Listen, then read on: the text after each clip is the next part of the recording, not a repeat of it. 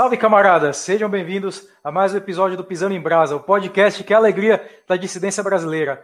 E hoje, né, para alegrar a dissidência brasileira, vamos falar de um autor que é de suma importância dentro do pensamento dissidente, é, não só brasileiro, mas ao redor do mundo, que é o Carl Schmitt. Carl Schmitt, que foi um jurista alemão, desenvolveu uma crítica bem interessante ao liberalismo e também elaborou a teoria dos grandes espaços, que é um elemento bem chave para o desenvolvimento da teoria do mundo multipolar, da quarta teoria política, né, e que a gente, a quarta teoria política, para quem já conhece aí um pouco a respeito, sabe que tem, um, é, tem uma parte geopolítica que é bem enfatizada, né, então é, vamos falar de certa forma das raízes da quarta teoria política também, falando de Carl Schmitt e da sua obra.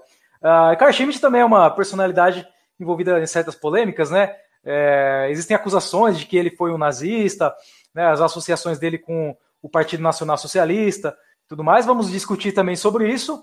É, e uh, e, e para a gente discutir esse assunto hoje, né, temos aqui convidados especialíssimos que entendem muito de Carl Schmitt. Uh, primeiro convidado aqui, já conhecido de vocês, Lucas Leiroz, que é pesquisador em Direito Internacional, analista geopolítico e é líder da Nova Resistência no Rio de Janeiro. Seja bem-vindo, camarada. Salve, Nogueira. É prazer estar aqui novamente, contribuindo para o melhor podcast do Brasil. Isso aí, seja bem-vindo. E também para fazer parte da nossa conversa de hoje, temos aqui o líder da Nova Resistência, Rafael Machado. Rafael Machado é advogado e também é tradutor e é editor do, do blog Legiovitrix, né? O blog que tem muita coisa lá interessante, inclusive sobre Carl Schmitt. Aproveitem depois, vão no Legiovitrix e leiam algumas coisas por lá. Seja bem-vindo, camarada. Salve Nogueira, salve camarada Leroy, salve pessoal aí do canal da Nova Resistência, pessoal que segue a gente, é, tanto amigos como inimigos. Então, salve aí pro pessoal, é uma honra estar novamente é, no nosso podcast, no Pisando em Brasa, né? Que, como o Leroy falou, é o melhor podcast do Brasil. Não só o melhor podcast dissidente do Brasil, como o melhor podcast do Brasil, ponto. Né? Tanto que é, quando não tem, tipo, semana passada, a gente fica aí em abstinência, a gente fica maluco, né? Então é isso aí, pessoal. Hoje a gente está voltando com tudo é, com um tema que é, que é polêmico e é interessante, né? Quem não, quem não conhece Carl Schmitt não está preparado aí para ser efetivamente dissidente. Somos arrogante e orgulhosamente o melhor podcast do Brasil. A alegria da dissidência brasileira. Maravilha! E lembrando, né, se vocês querem contribuir com a alegria da dissidência brasileira, querem continuar felizes com o melhor podcast do Brasil, clique na descrição do vídeo, uh, entre no Patreon, faça uma doação para a gente, torne-se um Patreon nosso, se possível e, e contribua aí com a qualidade do nosso canal para construir uma mídia aí nacionalista, dissidente e que faz conteúdo de qualidade para vocês. É, e também compartilhe nossas páginas, por favor. Ajudem a gente a romper as bolhas de censura do YouTube, do Facebook, do Twitter e de qualquer outra rede que vocês, porventura, estejam usando. Compartilhe com os amigos, compartilhe com os colegas de faculdade, do trabalho e, tudo, e todo mundo aí, né? Vamos é, vamos deixar melhor o debate político mais interessante, mais bem fundamentado, em vez da gente ficar naquela coisa retardada sempre de, é, de coisa de ah, é Estado, setor privado, é isso aí, é liberalismo, comunismo. Vamos ir um pouco além dessa coisa de retardado e vamos conversar de assuntos mais interessantes, mais profundos, né? Vamos enriquecer o debate político aqui no Brasil. E é isso aí. Então vamos lá para começar a nossa conversa de hoje, é, falando sobre Carl Schmitt. Vamos começar já com um ponto bem polêmico, né? Porque Hoje, assim, se você quer acabar com a obra de alguém, se você quer colocar uma pessoa num gueto, isolar ela, é, é muito simples. Você acusa essa pessoa de fascista ou de nazista e você tenta de alguma forma uh, fazer algum link, né? Algum tentar relacionar essa pessoa com uh, alguma coisa de fascista ou de nazista, né? E o Carl Schmitt ele teve alguma associação com o nacionalsocialismo alemão. É, basta você pesquisar, por exemplo, aí no Google e entrar na página dele na Wikipedia, tanto a página em inglês como em português, que já vai estar lá no primeiro parágrafo falando que ele foi um membro do, do partido NS, né? Então, é, essa já, esse já seria um primeiro ponto polêmico. Agora, eu queria saber aí dos camaradas o seguinte: é, o Carl Schmitt ele foi realmente um nazista? Né? Como que foi essa relação dele com o Partido Nacional Socialista? Isso tornaria, de certa, de certa forma, inválido o pensamento dele só por causa dessa associação? Bem, para abordar essa questão, é, é, é, uma questão complexa, né? A gente está diante de um caso bastante antigo de cultura do cancelamento. Né? Cultura do cancelamento é um termo que se tornou mais, mais comum, mais popular recentemente, né? Graças aí ao, a, ao pessoal da lacração do Twitter, né? Que fica cancelando os outros. Mas a cultura do cancelamento, como uma espécie de linchamento moral é, é, de figuras, de pessoas que são categorizadas como inimigas da humanidade, ela é algo que vem de algum tempo já, né? E que se tornou a praxis do Ocidente desde a Segunda Guerra Mundial. Então, para a gente compreender por que, que atualmente o Carl Schmitt é considerado, é, ele é, é impugnado como é, é o, o, jurista do nazismo, o teórico do nazismo, etc., né? para vocês terem uma, terem uma ideia, onde eu estudei na UFRJ, quando eu estudei direito constitucional, né, qualquer elemento do pensamento do Carl Schmitt, ele era anulado automaticamente com algum é, é comentário do professor acrescentando o seguinte: é, é, ele é o, ele era o teórico do nazismo, ele era o jurista do nazismo, né? Então, o fato dele ser é, supostamente, né, o jurista do nazismo, o fato dele ser supostamente nazista, tornava desnecessário é, é, confrontar o conteúdo do pensamento dele. Então era uma tag que colocavam nele que, pô, pronto, botou essa tag nazista, então a gente não precisa abordar o pensamento dele, a gente não precisa é, é, confrontar.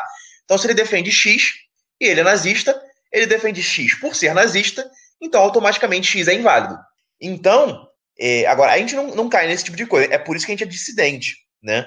Se a gente é dissidente, a gente pode criticar é, é, um nazista é, ou um fascista sem ser por ser nazista ou fascista, né? e sim por causa do conteúdo de suas ideias. É, e isso não torna a gente antifascista. A mesma coisa em relação ao comunismo. A gente não, não, não trabalha a partir de tabu. Né? A gente é o verdadeiro quebrando o tabu, pelo menos em âmbito político. Agora, para entender a questão uh, do relacionamento do, do Carl Schmitt com o Terceiro Reich e com o NSDAP, é, é, é fundamental uh, fixar um seguinte ponto. O Carl Schmitt era um patriota alemão. Ele era fundamentalmente uma pessoa que estava preocupada com os destinos do seu país, com a própria sobrevivência do seu país. Então, é, essas contextualizações são muito importantes.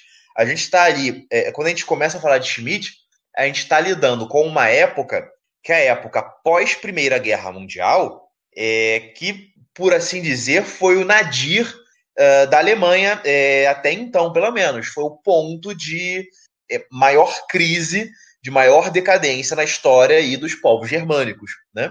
Desde o, de que eles é, constituíram um Estado até aquele ponto, esse ponto do entreguerras, do pós-Primeira Guerra, do imediato pós-Primeira Guerra, foi um momento crítico na história da Alemanha.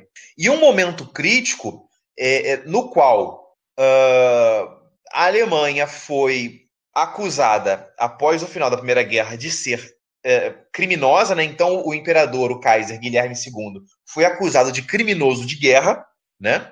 É, os alemães foram acusados, no pós-Primeira Guerra, foram acusados de todo tipo de atrocidade, né? É, foram, foi, foi, foi imposto um tratado completamente draconiano, é, um tratado cujo conteúdo era completamente inédito, né? Aquilo que acontece com Versalhes é completamente inaudito na história da humanidade, na história das guerras. Né? O, o, o lado derrotado não foi tratado como um adversário legítimo que foi derrotado em batalha e que por isso a gente vai é, extrair algo dele, cobrar algo dele, mas como uma espécie de vilão, de criminoso, de, de inimigo da humanidade. Né? É, então, com isso, o, o, Estado que surge após, após Versalhes, que é a República de Weimar, ele é um Estado extremamente fragilizado. Né? O, os franceses, principalmente, cobraram dos alemães uh, quantias uh, assombrosas em termos de indenização. Né? Eles ocuparam todo, todo, todo o setor, todo, toda, toda a região mais industrializada é, da Alemanha, né? que era ali a região da fronteira com a França, o Vale do Ruhr. Né? Então, a Alemanha, é, a República de Weimar, foi totalmente. Foi, foi, foi e, e, o pior é que é o seguinte: os soldados alemães eles não sentiam que eles haviam sido derrotados em batalha. Né? É, é, é o, o, que se, o que ficou fixado entre os alemães foi que eles não perderam a guerra. Né? eles, eles perderam a guerra sem perder em batalha. Né? Então, vocês vejam só, eles foram desmoralizados, uh, os soldados que retornaram do front estavam completamente desolados e indignados, o, os, os, vencedores, né, a Tríplice Entente, se não me engano, é, tomou dos, dos alemães tudo que eles tinham, em termos de riqueza, em termos de indenização, indústria, afundaram toda a marinha alemã. É... E bem, não, não havia condições até mesmo materiais de sustentar o, o Estado, né, a República de Weimar. Nesse período, uh, entre 1919 e 1933, que é o, é, é o ano da ascensão de Hitler, você tem um período de caos e instabilidade permanente na República de Weimar. Né? Houve tentativa de revolução comunista, né, a chamada Revolução Espartaquista, é, na Bavária. Houve revoltas empreendidas pelos Freikorps, né, que eram grupos paramilitares compostos por veteranos. Houve uma tentativa de golpe por parte de Hitler né, em 1923, né, foi o, o da cervejaria. E houve golpes, tentativas de golpe militar por parte de general. Houve uma série de elementos de instabilidade.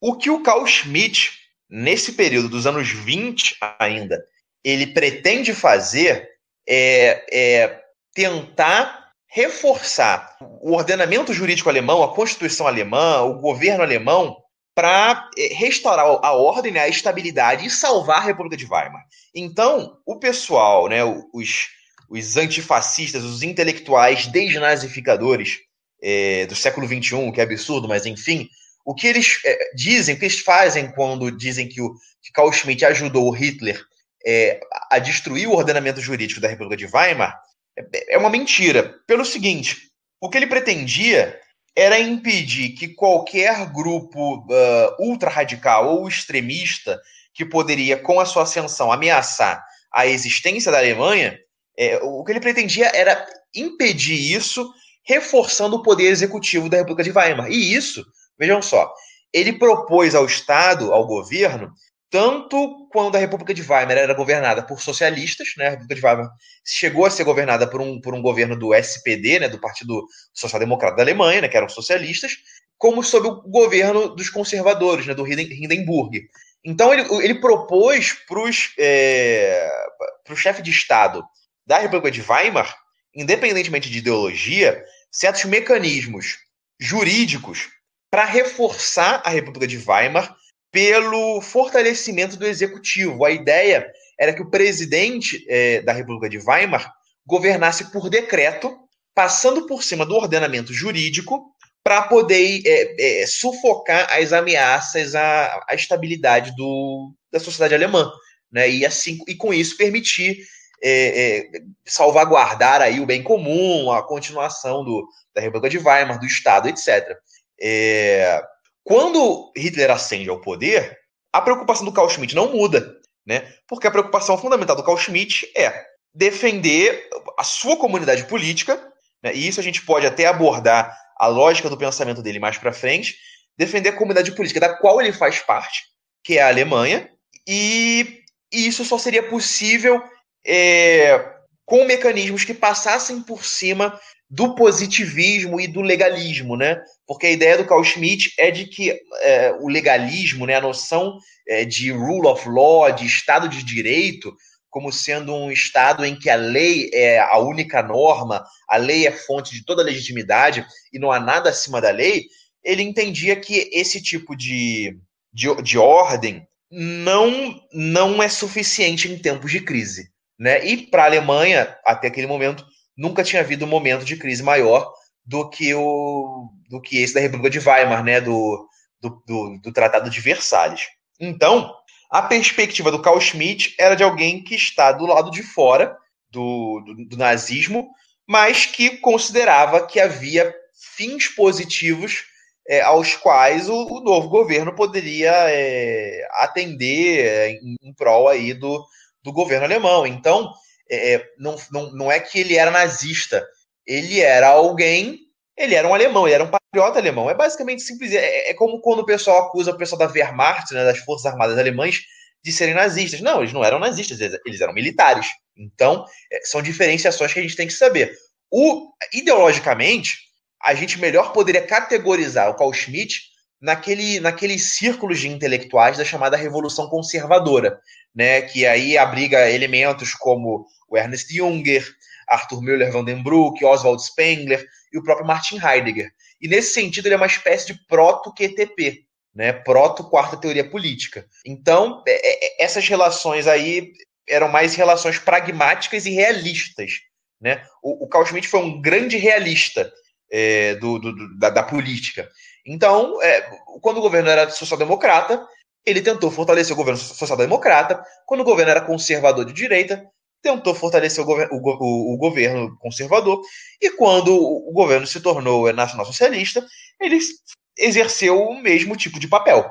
Né? Então, é, é, é, essa é a medida do, do, entre aspas, do nazismo do Carl Schmitt. Só que como existe uma crítica moral, né?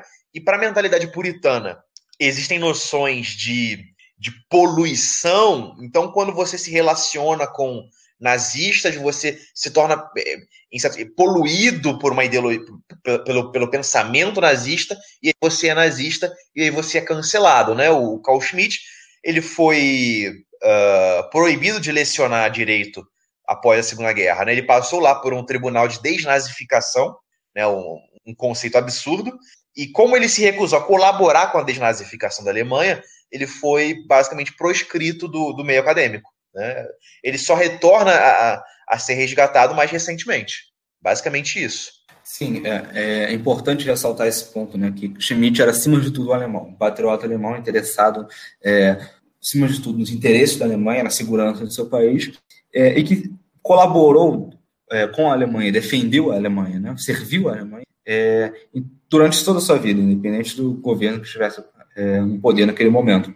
Ele chegou ali durante Weimar, naquele período de comício das agitações nacional-socialistas, a sugerir é, a criminalização e perseguição dos do, do nazistas, naquele começo, mas depois, com a ascensão do nacional-socialismo, ele viu que o, a forma de garantir os interesses alemães era apoiando aquele novo regime. E ele fez isso como qualquer outro alemão, e foi uma relação que não durou muito tempo, né? Ele se manteve filiado ao partido durante três anos. Embora ele tenha servido a Alemanha durante todo o período é, de sua vida, ele se manteve filiado ao partido nazista só de 33 a 36. É, e grande parte das contribuições teóricas de Schmitt, principalmente aquelas que vão alimentar ali o, é, futuramente a quarta teoria política, né, como o caso da teoria dos grandes espaços diversas outras noções, vão surgir num contexto pós-expulsão de Schmitt. Né? Schmitt, ele, por diversos, diversos fatores, as relações pessoais dele, no meio acadêmico tudo mais, ele foi expulso do partido. Né?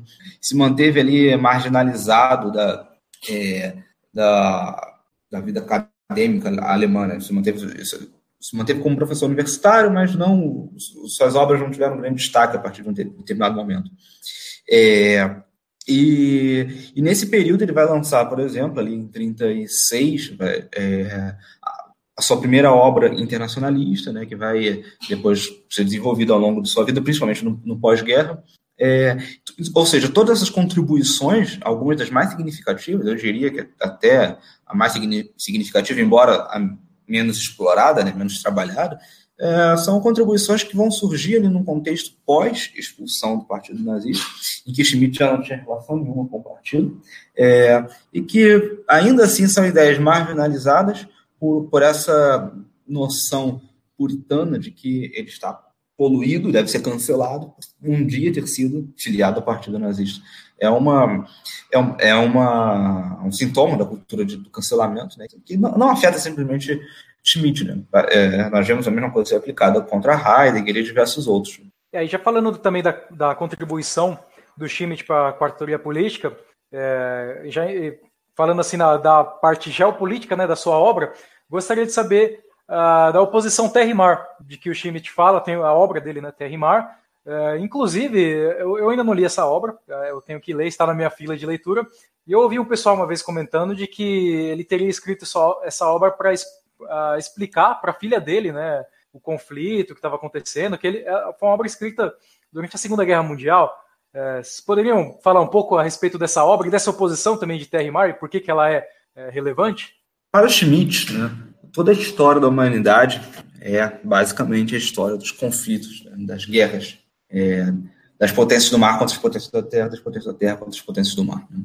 Ele vai usar ali na, na sua obra é, o duelo simbólico né, na mitologia mesopotâmica entre, entre Leviatã e Behemoth para simbolizar essa grande oposição entre duas forças antagônicas. Né, e durante toda a história da humanidade vão se opor e essa oposição vai se materializar em diversos conflitos, em diversas dualidades aí, políticas e geopolíticas né, que vão surgindo.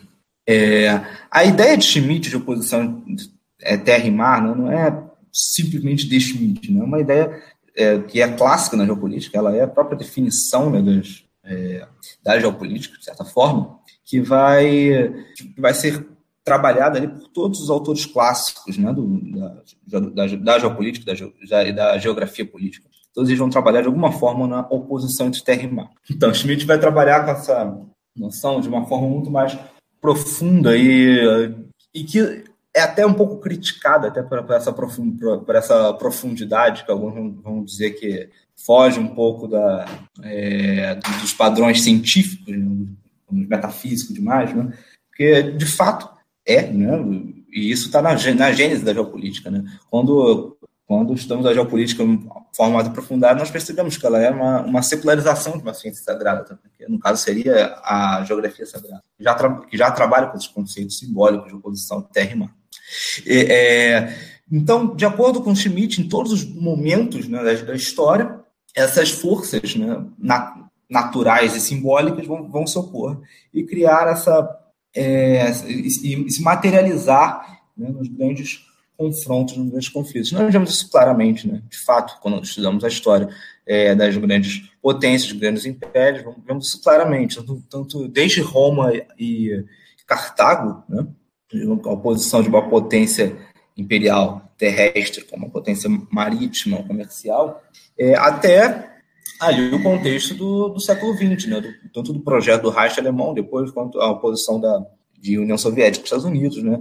Então, até na atualidade, de certa forma, podemos falar ali de uma Eurásia renascendo, então até mesmo da China Estados Unidos ou uma Europa Ocidental, sempre vai haver uma oposição entre é, potências de atitude marítima e potências de atitude terrestre. É, em termos práticos, né, em termos pragmáticos, técnicos, né, é, essas potências marítimas e terrestres vão é, ser definidas pelas suas atitudes. Né? Uma potência terrestre é, escolhe se expandir para o interior, se, confirma, se consolidar é, dentro de um espaço físico determinado. Não, não tem uma atitude é, desterritorializada, tem uma, o que é o caso característico do, comércio, né, que é, é por, por, definição, por natureza, de, de desterritorializado, né, se, se expande por, é, irrestritamente. É, e nisso vai se caracterizar também, aí você vai fazer uma associação simbólica com a Terra, né, como um símbolo de algo firme, sólido, concreto, eterno, né, vai se associar aí com fatores como estatismo, né, império, é, uma religião fortemente definida, uma moral fortemente definida, né, valores rígidos, né, tudo isso é relacionado ao símbolo terrestre, relacionado às potências telúricas. Enquanto as potências é, marítimas, né, ou talassocráticas, aí, que vão surgir no é, momento da, de acordo com o desenvolvimento da tecnologia naval, é, são potências que, por outro lado, se caracterizam por uma expansão desterritorializada, uma expansão marítima, que pode atingir qualquer parte do mundo. Né? Assim como o mar banha toda a Terra, essas potências podem chegar a qualquer lugar, e assim como o mar, que é fluido, é, mole, é, líquido, né? É, essas, essas potências se caracterizam por, é, por noções como fluidez moral, né, uma, uma tendência ao materialismo, né, ao liberalismo né, no estado mais avançado, né, enfim. Essa, essa, oposição bem clara né, entre o que é sólido e o que é fluido, o que é, que é líquido. É, essa, essa, essa noção vai, vai ficar clara ali na, na obra de, de Schmidt, que leva esse nome, Terra e Mar, né? mas, ela, mas ela está permeando toda a obra internacionalista de Schmidt, principalmente a sua, a sua noção de grandes espaços, que é justamente uma tentativa de recuperar uma noção territorial no direito internacional que ele já percebia que estava se perdendo na época dele. Schmidt percebe que ali depois da Primeira Guerra Mundial, é, o mundo se torna cada vez menos territorializado, né? se torna ali as noções, os limites terrestres se, se são destruídos completamente, né? É, isso, isso é claramente é perceptível quando a gente percebe, é, é, analisa que os Estados Unidos foram o, a grande intervenção da guerra. Né? Uma potência do continente americano faz uma intervenção ultramarina numa Europa destruída, é, deixa a Europa completamente destruída, sai do conflito com uma, a, a nova potência ali né, pré-hegemônica, né, uma, uma grande potência mundial, é, e a partir disso começa a se delinear também um, um, um protótipo ali de um novo direito internacional uma, que, que estabelece para as potências vencedoras, né, sob, sob a, a liderança americana, né, é, um, um status de jurisdição, jurisdição universal, que vai se concretizar ali no, no pós-segunda guerra mundial. Enfim, tudo isso né, é, o, é o surgimento né, de, um, de um direito internacional marítimo, né, aquático, né, um direito talassocrático, né, absolutamente desterritorializado, né, que não respeita mais os limites sólidos, né, terrestres, é, que antes eram bem definidos em noções como império, Estado e tudo mais. Agora não há, não há mais isso, né, apenas um universalismo total, ao qual Schmidt vai tentar combater propondo uma nova, é, uma, uma nova espacialização do, do direito. Né. É, então, Schmidt é o primeiro, talvez, a, a pensar o, a, a, oposição entre terra e mar ali como, como um jurista, né? Ele era um, ele era um jurista. Nós podemos ali relacionar Schmidt com a geopolítica, vamos falar de Schmidt como um geopolítico e tudo mais, mas isso não é de fato o campo de Schmidt. Schmidt fez geopolítica né, dentro do direito, pensando no direito, pensando no direito internacional, pensando na, nas grandes questões jurídicas do seu tempo, pensando em propor uma alternativa é, a um universalismo jurídico. Né?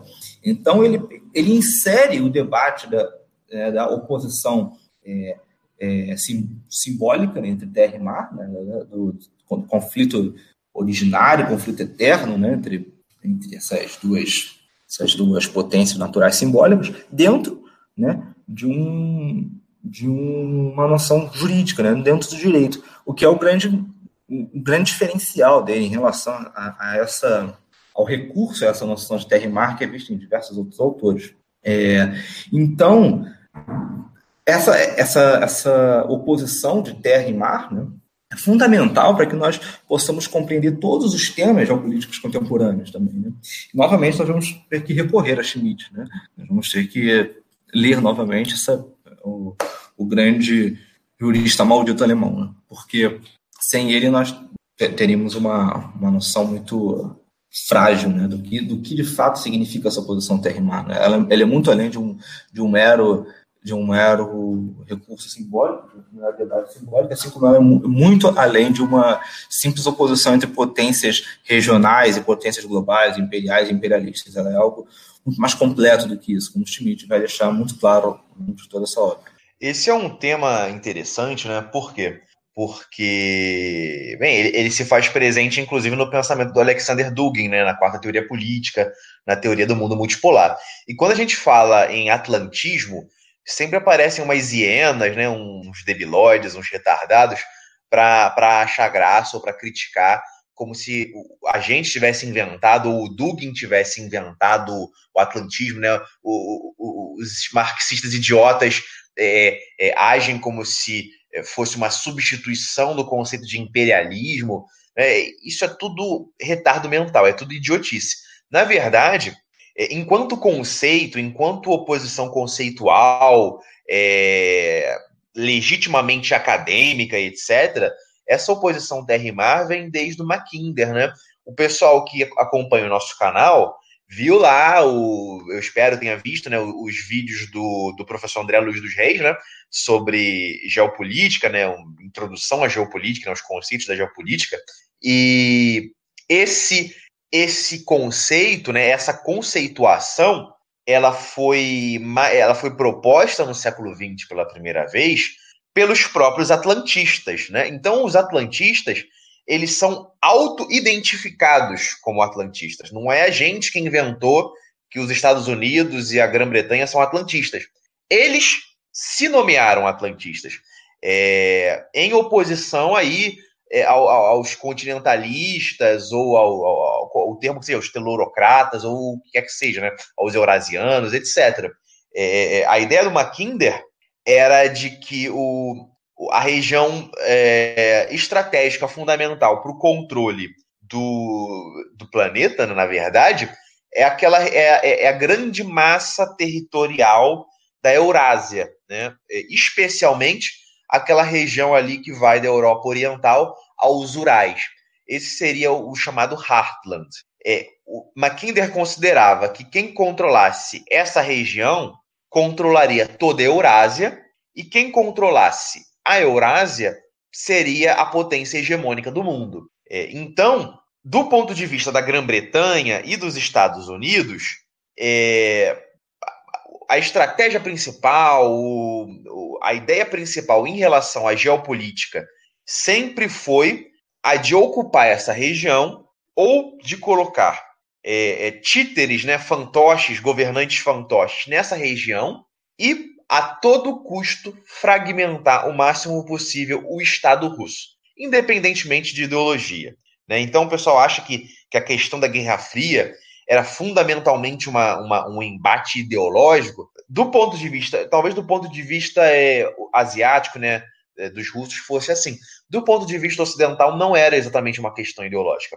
É, o, o objetivo ocidental era destruir a Rússia quando era czarista, destruir a Rússia quando era soviética e destruir a Rússia agora que ela é, é uma república, inclusive liberal, né?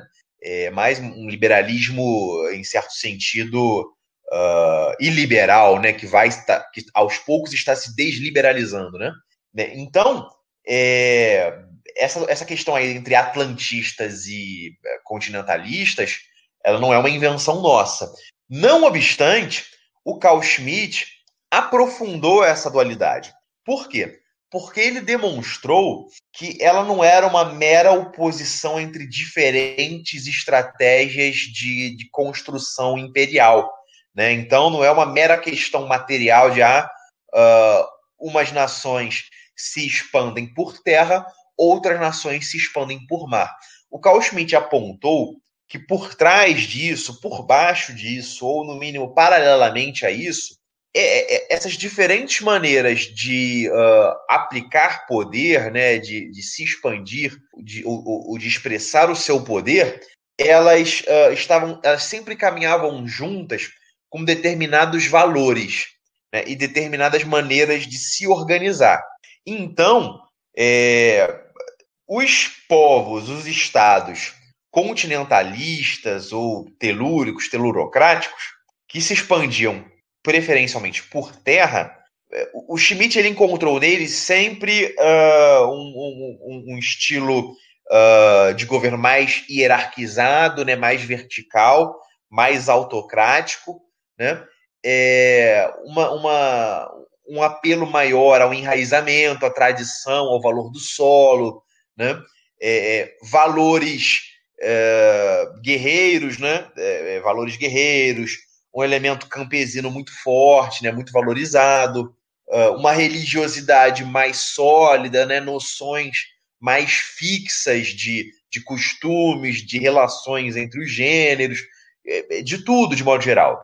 E no outro lado, no lado atlantista, é, talassocrático, o Schmidt ele, ele, ele, percebeu que era o exatamente oposto. Né? Então, se, por exemplo, se no âmbito telurocrático. É, a ideia de limite é importante, a ideia de forma é importante, é, é, tudo é bem definido, né? Sim é não é não. É, uma coisa é uma coisa, outra coisa é outra coisa.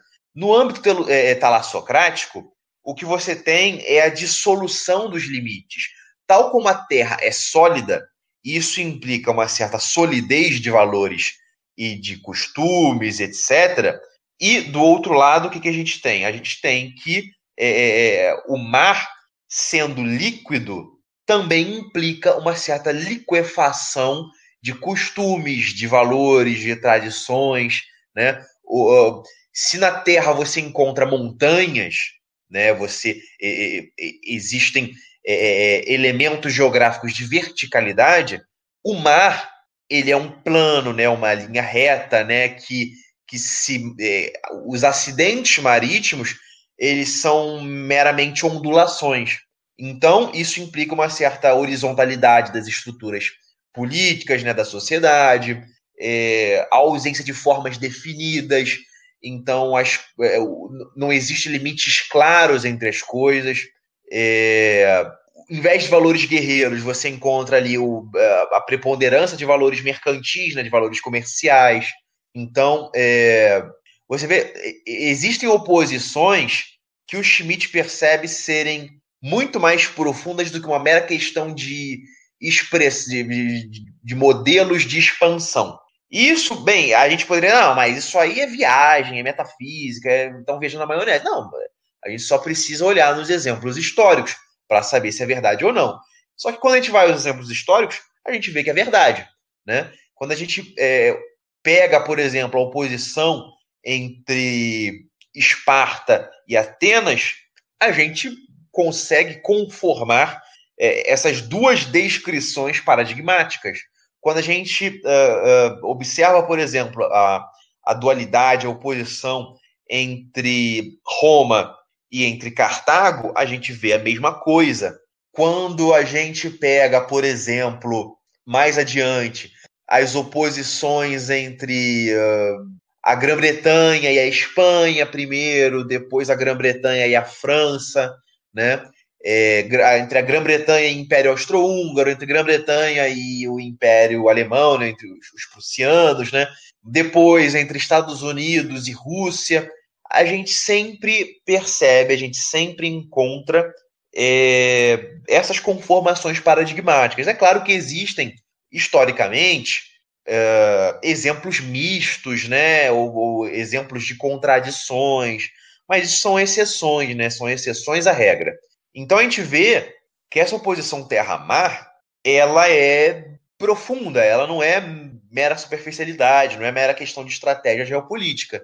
Então é a importância dela está aí. Quando a gente está é, lidando aí com, quando a gente quer pensar o Brasil, a gente tem que pensar que Brasil, qual é a essência do Brasil? O Brasil ele é, ele é telurocrático, né? É aí que, por exemplo, camaradas nossos, é, inclusive, pensam conceitos aí de Brasil profundo. O que é o Brasil profundo? O Brasil profundo é o Brasil continental, é o Brasil do interior, é esse Brasil telurocrático, né? Que estaria aí sob um cerco do litoral, né? Um litoral cosmopolita, que seria talassocrático. Então a gente vê como é a importância aí desses conceitos, né? São conceitos que permanecem atuais e que, em boa medida, a gente deve à contribuição do Carl Schmitt. Isso, me falta. Eu falei que devemos recorrer a Schmitt para entender melhor o conceito, né, com profundidade, mas me faltou. No final, me fugiu a palavra que eu queria dizer exatamente. Então, o que é importante notar é que Schmitt não trabalha com a dualidade terra e mar, né, como uma, como uma mera questão geoestratégica. Né? Ele transforma isso numa verdadeira filosofia da história, como ele explica a história humana. A história, para Schmitt, né, a história da humanidade é a história das, das guerras das potências do mar contra as potências da terra, das potências da terra contra as potências do mar. Né? É assim que ele é assim que ele explica toda a história humana. Né? esse é o próprio está no próprio título do livro dele, né? Uma filosofia da história. Né? É, então, então essa, essa talvez seja a maior, maior contribuição do Carl Schmitt, né? Dentro dessa desse grande hall de autores que trabalharam com a com o dualismo de, de, terra, de terra e mar. Né? Esse talvez seja o grande diferencial dele. Inclusive, recomendo aos nossos ouvintes que assistam o episódio nosso em que entrevistamos o, o professor André Martim. É, nós discutimos sobre essa questão, o Brasil entre terra e mar, se o Brasil é mais telurocrático ou talassocrático. E temos uma discussão bem interessante. O camarada Leirosa, inclusive, participa desse episódio e, e, e faz algumas questões, né? Uh, então assistam esse episódio, muito bom. Tá aí no histórico do nosso canal. E, e agora, passando um pouco mais a, a crítica ao liberalismo do, do Carl Schmitt, é, eu gostaria de saber um pouco sobre a, essa crítica do, do, liberalismo a ele. Né? Na, na visão do Schmitt, é possível uma democracia que não seja liberal, né? Porque uh, a ideia que a gente tem de democracia hoje ela está fortemente atrelada a um pensamento liberal. Uh, o que, que vocês pensam a respeito? Olha, como você bem disse, é, a, quando a gente é, o leigo, né, de modo geral, a massa, o povo, ou mesmo os intelectuais que foram sobressocializados aí no pensamento hegemônico, quando a gente pensa a palavra democracia, a gente sempre a pensa uh, nos termos do liberalismo, né? É, com certas, certos acréscimos, certas excrescências que vêm do liberalismo. Não, não, não, não é assim originalmente. E o, e o, e o Carl Schmitt ele faz um grande serviço é, à filosofia política, ao, ao pensamento político, ao separar democracia e liberalismo. Né? É, o, o que o, o Carl Schmitt fixa muito bem, né, e no, aquilo em que ele insiste é que é, é na noção clássica de democracia como uh, express, é, expressão soberana do povo, né? soberania popular é, materializada, manifesta em uma forma de governo, tá entendendo? É, ou seja, o, o povo, enquanto soberano, decide de maneira majoritária é, colocar alguém no poder, eleger um determinado representante, um ou mais representantes, e isso é democracia. Estado de direito, é, Estado de direito não é democracia, né? Estado de direito é uma coisa, democracia é outra. É, legalismo, positivismo, direitos humanos, nada disso é democracia. Democracia é uma coisa. Esses outros elementos são elementos da democracia liberal.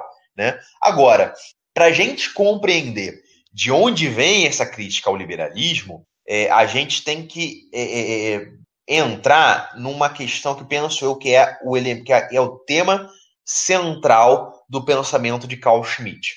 É, na, na, minha opinião, a principal obra de Carl Schmitt é a obra O Conceito do Político. É, e nessa obra, a gente pode dizer que a tese principal é, do conceito do político é de que a essência do político, né, quando eu estou falando o político, eu não estou falando do, do, fulano de tal que é político, mas do, do o político enquanto ah, coisa, enquanto é, é, é, enquanto área ou o que seja, a essência do político é oposição entre amigo e inimigo, né? E eu, eu, eu acho essa, essa definição genial e eu vou explicar ela aqui. É, agora, mas é engraçado que quando isso é narrado, isso muitas vezes é, é, é, trabalhado com uma espécie de pânico moral, como uma espécie de espanto moral. Meu Deus, inimigo, como assim? Lado A, lado B. É, é isso mesmo, né? Agora, o que, que o Carl Schmitt está querendo dizer com isso?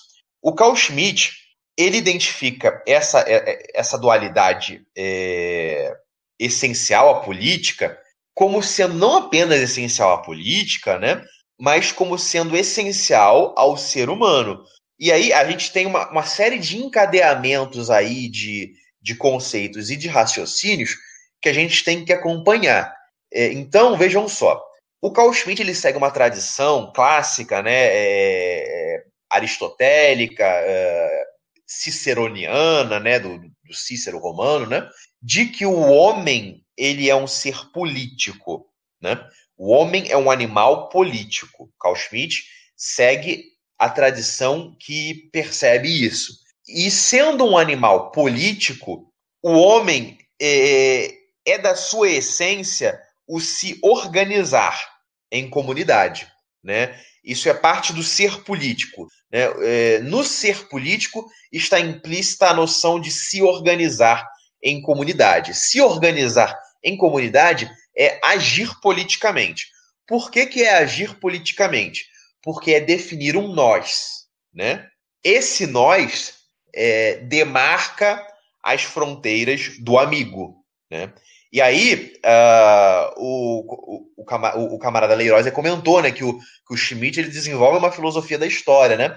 É, e aí também tem elementos disso, porque o, o Carl Schmitt, sendo, além de, é, de um aristotélico, ele sendo um hegeliano, ele narra uma, um desenvolvimento dialético da organização política do homem que começa pela família, né? E aí família em um, é, quando a gente pensa família aqui no Ocidente, a gente pensa em família nuclear, né? mas quando a gente está falando em família no sentido tradicional, a gente está falando de outra coisa, né? Então, o, o, o, a organização política do homem começa pela família, né?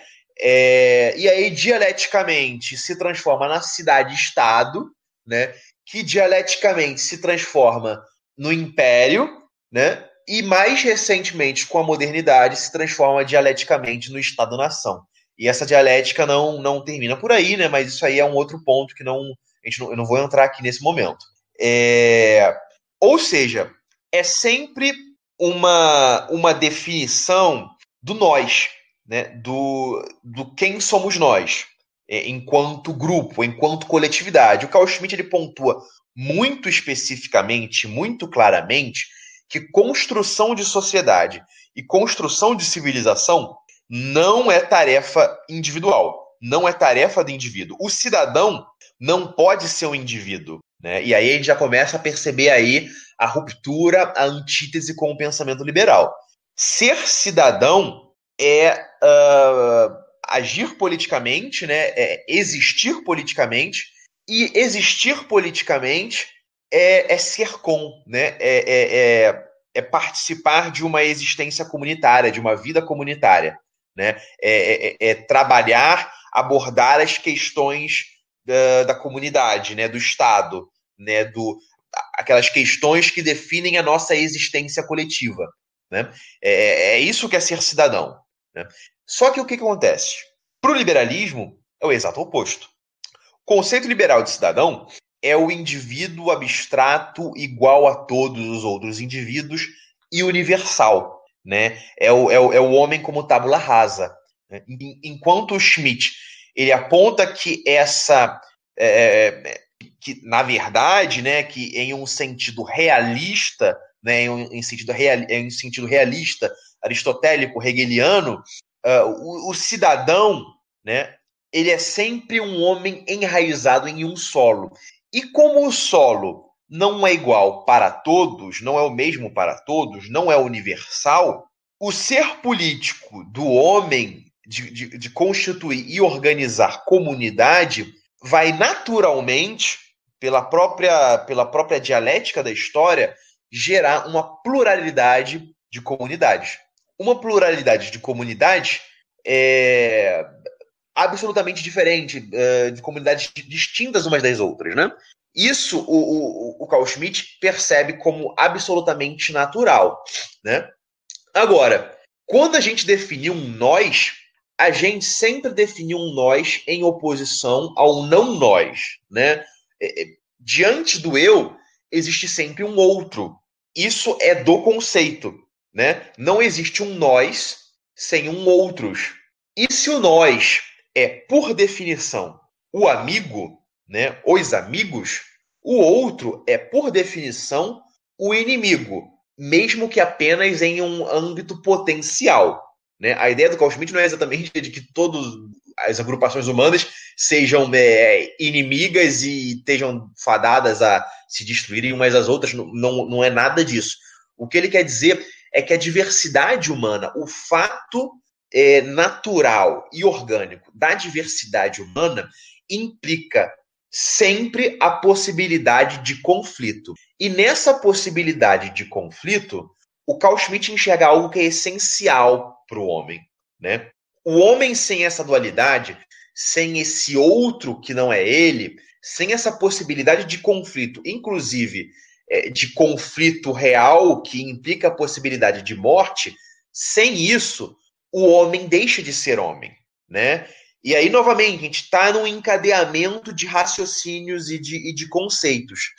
É fundamental, e a gente pode até expandir isso mais depois, é fundamental para o Carl Schmitt a noção de que o homem ele é imperfeito. Né? Então, vamos lá. No, no, no, na filosofia política, no, no, estudo das doutrinas políticas, existem, muito resumidamente, duas maneiras, duas antropologias, duas maneiras de ver o homem. Então existe uma doutrina que vê o homem como essencialmente bom, como bom por natureza, né? A doutrina do Rousseau, né? O Rousseau e outros que seguem Rousseau e existe um outro aglomerado de, de, de noções e de ideias que vem o homem ou como mal, por assim dizer, ou como imperfeito, ou como fraco, ou seja, como um ser insuficiente, fraco, ou algo nesse sentido, né? É... Ou seja, você tem aí duas maneiras de ver o homem. Em uma, ele é bom e é corrompido pelo, pela sociedade, pelo Estado, etc, etc.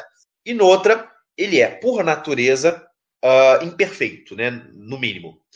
Evidentemente, né, eu imagino que, isso, é, é, que seja possível deduzir isso, os liberais são os que têm a concepção de que o homem é bom por natureza, e os iliberais, né, os que geralmente são considerados autoritários, eles são aqueles que uh, têm a visão de que o homem ele é imperfeito por natureza. E isso possui um bilhão de implicações. Né? Se o homem ele é bom por natureza, então quer dizer que sozinho, por conta própria, ele pode. É, as relações entre indivíduos podem gerar um equilíbrio né, social e uma ordem né, autônoma. Né? É daí que vem noções é, é, liberais de ordem espontânea, né? de que uh, os problemas, os conflitos, as, as, as calamidades, os principais uh, problemas aí do, da sociedade, eles surgem quando o Estado intervém na bondade inata do ser humano né, e causa problemas desnecessários. Os outros, os realistas, né, os céticos, eles têm a opinião de que, sendo o homem imperfeito, né, e aí entram elementos da religiosidade católica do, do Carl Schmitt, né, é, o Carl Schmitt deduz essa questão da imperfeição do homem da ideia da queda, né, então, sendo o homem imperfeito, é necessário um Estado para é, guiar, conduzir, limitar e educar a ação humana. Né? O homem sozinho, abandonado, sem hierarquia, ele, ele não é capaz de construir uma sociedade que mereça o nome sociedade. Tá entendendo? Então, vejam só. É, você já, tem, já começa a ver uh, fortes problemas na, na, na, na, na questão, na, na, relação entre Carl Schmitt e o liberalismo. Agora, da, da questão, da, da, da, da, da ficção de que o homem é bom por natureza, existe uma série de consequências. Consequências que são bem longas, que vão bem longe. É, então, por exemplo, se o homem é bom por natureza, se todos os indivíduos são bons por natureza, e a única coisa que atrapalha é o Estado, então não existe inimigo, entendem? Não existe inimigo. O, o, o conceito de inimigo é abominável, é inaceitável. Né? É, todos os problemas uh, interpessoais, intercomunitários, podem ser resolvidos pelo diálogo, pela negociação, pela razão, pelo deba debate, blá, blá, blá, blá, blá. Né? O, o conceito de inimigo para o liberalismo é absolutamente inaceitável, porque ele nega a própria essência antropológica do liberalismo. E aí vamos, a gente vai mais longe. Isso possui outras consequências. Se o conceito de inimigo é, é inaceitável, então o liberalismo nega a dualidade amigo-inimigo. Né? E, e para Schmitt, isso quer dizer que o liberalismo nega a essência do político, né? a essência da política. O liberalismo nega, portanto, a política. Né? É por isso que, ao longo da história do liberalismo, ele vai sempre tentando despolitizar a sociedade. Ele vai tentando substituir é, a política pela economia e pela técnica, né? que são formas de dominação, né? ao contrário do que, o liberalismo, do que os liberais vão dizer, são formas de dominação, mas são formas de dominação mascarada. Né? São formas de dominação sem face. Né? E o Carl Schmitt ele diz o seguinte: a dominação econômica ela é muito mais, ela é muito pior, ela é muito mais despótica do que a dominação política, porque o aquele que é subjugado economicamente só pode reagir, só pode se livrar dessa subjugação econômica politicamente, nunca economicamente, porque ele nunca vai ter forças para se eh, livrar do, da opressão econômica pela economia porque a economia já está hegemonizada por, por forças é, avassaladoras.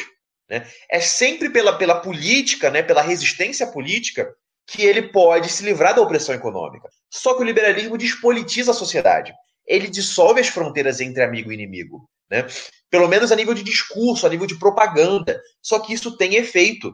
Né? A, o, internamente, a sociedade vai sendo despolitizada, vai, vai perdendo noções fundamentais de, de empreendimento coletivo. Né? O homem para o liberalismo, o homem ideal, ele é um consumidor, ele é alguém que é, só se interessa pela é, autossatisfação dos sentidos, pela satisfação dos próprios interesses. E vamos mais longe ainda. Isso significa se não existe empreendimento coletivo, se não existe um nós, né? Não existe empreendimento coletivo porque não existe um nós, existem apenas indivíduos. É, então isso quer dizer que ninguém está disposto a matar ou morrer, né? Porque não existe inimigo, né? Existe apenas o indivíduo, o eu, a satisfação dos sentidos. Então ninguém está tá disposto a matar e morrer. Só que é, fora da nossa sociedade, né? Fora da sociedade liberal, tem sempre alguma outra sociedade cujos membros estão dispostos a matar e morrer. Né? É, é, é, a gente poderia aí dar exemplo aí da, de uma França na vida. Quando a gente. O, Carl Schmitt diz que essa, é, é, esse, essa, essa sequência de, de, de conclusões que eu tô, que eu tô, que eu tô demonstrando aqui é por certa é de certa forma a história do niilismo, pelo menos no âmbito político, né, político jurídico, né? E hoje a gente vê países como a França afundados no niilismo. Né? O, o, o francês típico ele é liberal, ele está interessado apenas na, na satisfação dos próprios interesses. O, o, Estado francês, a República, ela não enxerga o francês como uma comunidade particular, né? é apenas uma coleção, um amontoado aleatório de indivíduos. Né? É, e ele é um país que está sendo inundado, né, invadido por uma maré humana que ainda pensa politicamente, que ainda pensa em termos de nós contra os outros, né, que seriam aí é, os imigrantes. Agora, outro problema do liberalismo derivado dessa negação da, da essência da política, da distinção amigo-inimigo, é que se por um lado o internamente o liberalismo é, nega essa dualidade, nega esse, é, essa, essa essência do político, ele ao mesmo tempo, para realizar o, o, o, seu fim último, né, que é a construção dessa sociedade de indivíduos é, que buscam apenas o próprio prazer, ele necessariamente tem que atropelar e desintegrar todas as barreiras para a realização dessa sociedade. Agora, internamente, isso significa uma guerra perpétua contra a religião, contra a cultura, contra a tradição, contra o enraizamento, contra a nacionalidade, contra as fronteiras do próprio país e por aí vai. Em um âmbito geopolítico, se o liberalismo nega que exista um nós e, portanto, um outros, né? ou seja, se ele nega a particularidade telúrica, geográfica do nós, isso significa que eles, se não existe limite para o nós, o nós é sempre a humanidade. Então, o liberalismo se coloca sempre como falando em nome da humanidade, né? Daí uh, os direitos humanos, né? Agora, quando você começa a falar em nome da humanidade, você pode, no âmbito do discurso, negar a existência de um inimigo à vontade, mas você sempre vai apontar um inimigo que é aquele que nega os princípios do liberalismo. Só que se os princípios do liberalismo é, é, constituem aí as maiores aspirações da humanidade, quem nega os princípios do liberalismo está fora da humanidade. E se está fora da humanidade, não existem limites para o que se pode fazer contra ele. Né? E é daí que vem todas as atrocidades que a gente tem visto nos últimos, se bobear, 100 anos.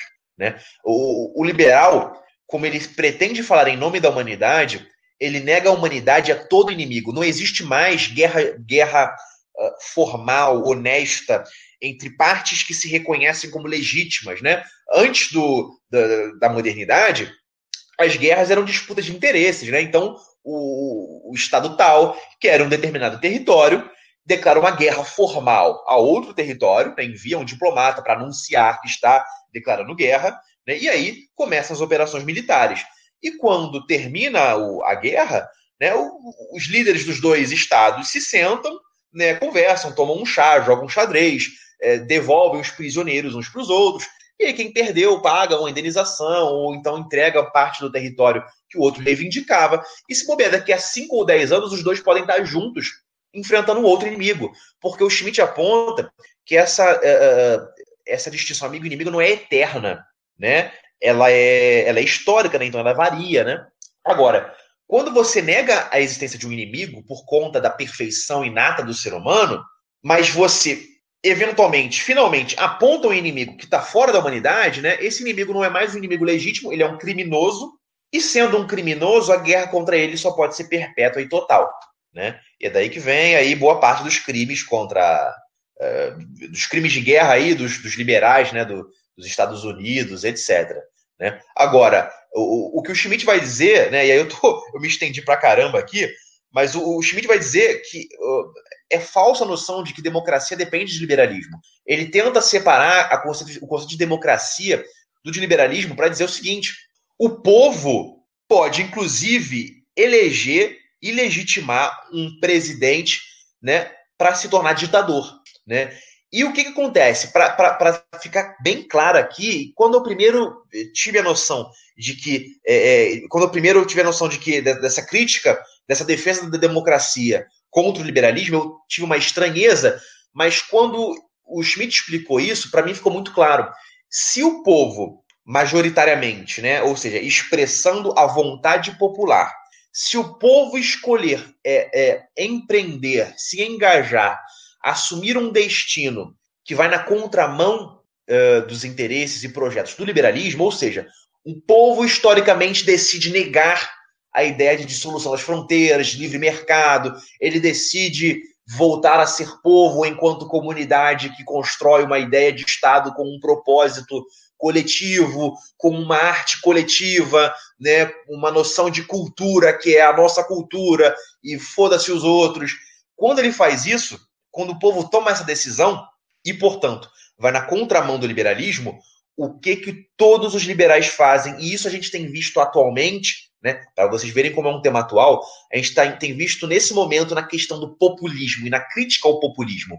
Os liberais eles vão é, violar a democracia, eles vão negar a democracia. Então, por exemplo, alguns países da, da, da, da Europa, quando houve aí o convite para ingressarem na União Europeia, alguns países fizeram uh, votações, né, plebiscitos ou referendos ou sei lá o quê, e houve alguns países em que a população majoritariamente votou: não, a gente não quer fazer parte da União Europeia. O que, que os seus governos liberais fizeram? Alguns entraram mesmo assim na União Europeia, outros fizeram votações até dar o resultado que queriam.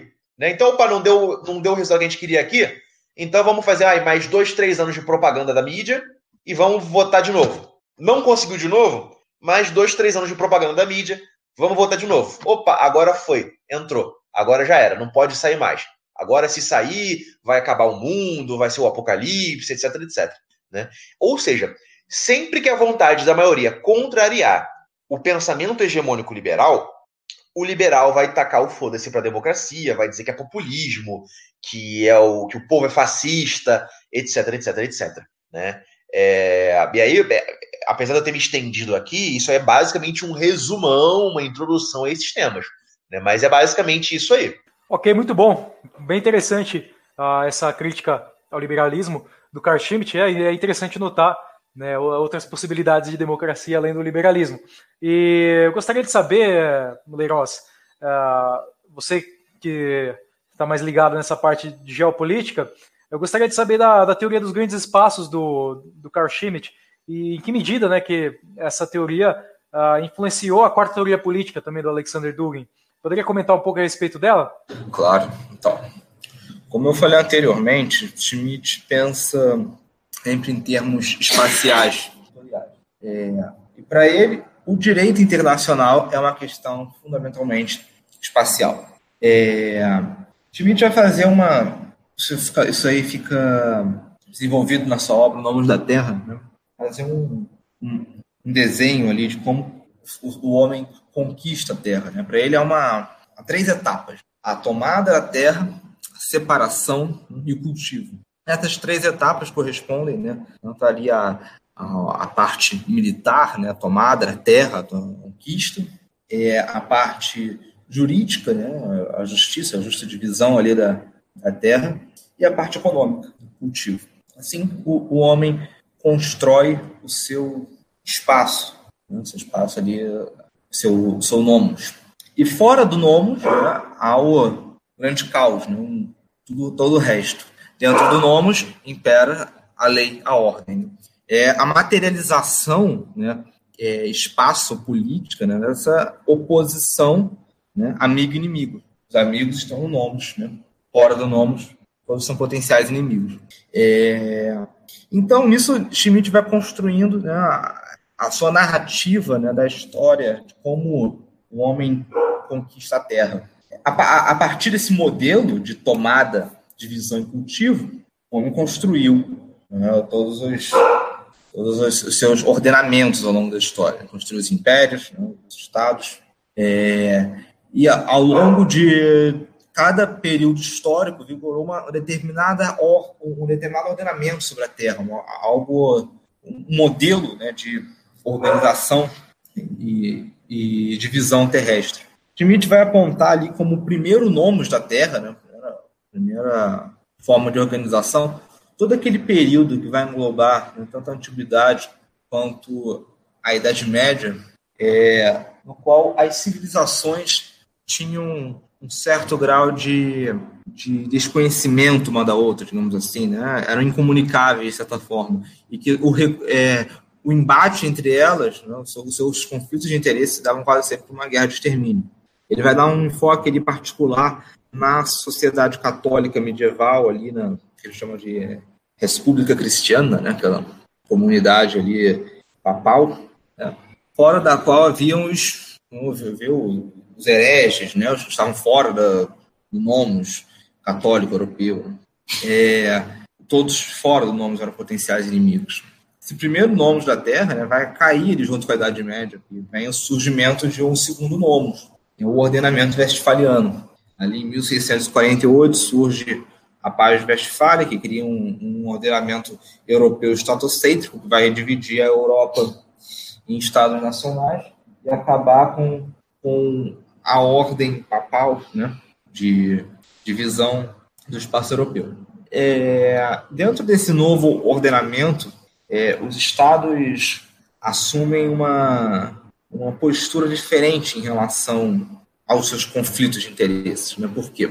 Eram, to, eram todas comunidades ali do mesmo, mesmo contexto né, físico-espacial, né? que se reconheciam. Né? Entidades soberanas que reconheciam uma ou outra. Um Estado tinha o conhecimento do outro, não havia uma um, essa aquela incomunicabilidade que havia né, no antigo Nomos. E, e, eles poderiam resolver os seus conflitos de interesse através da guerra de uma forma não necessariamente de extermínio. Né? É, Schmidt vai falar das, das guerras do, da Europa medieval como guerras, guerras de religião. Né?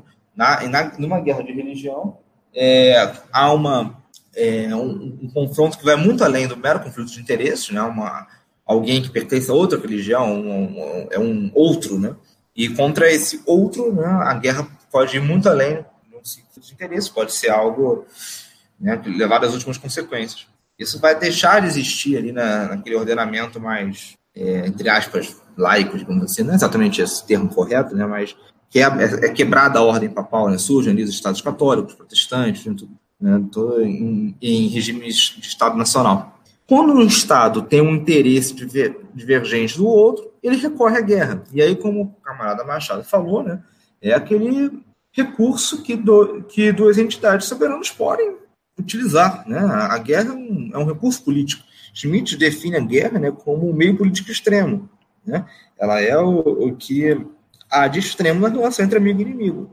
Então, se não há uma capacidade de resolução dialógica, né, de diplomática, eles podem recorrer à guerra, e não há nada de errado, errado demais nisso. Um reconhece o outro, um tem respeito pelo outro. Ele envia né, seus homens para garantir o seu interesse, nada mais do que isso. E nisso, a guerra é, do segundo nome da Terra é uma guerra muito mais humana. Né? Schmidt considerava é, esse ordenamento westfaliano como um grande advento da razão humana, né? algo ele admirava profundamente.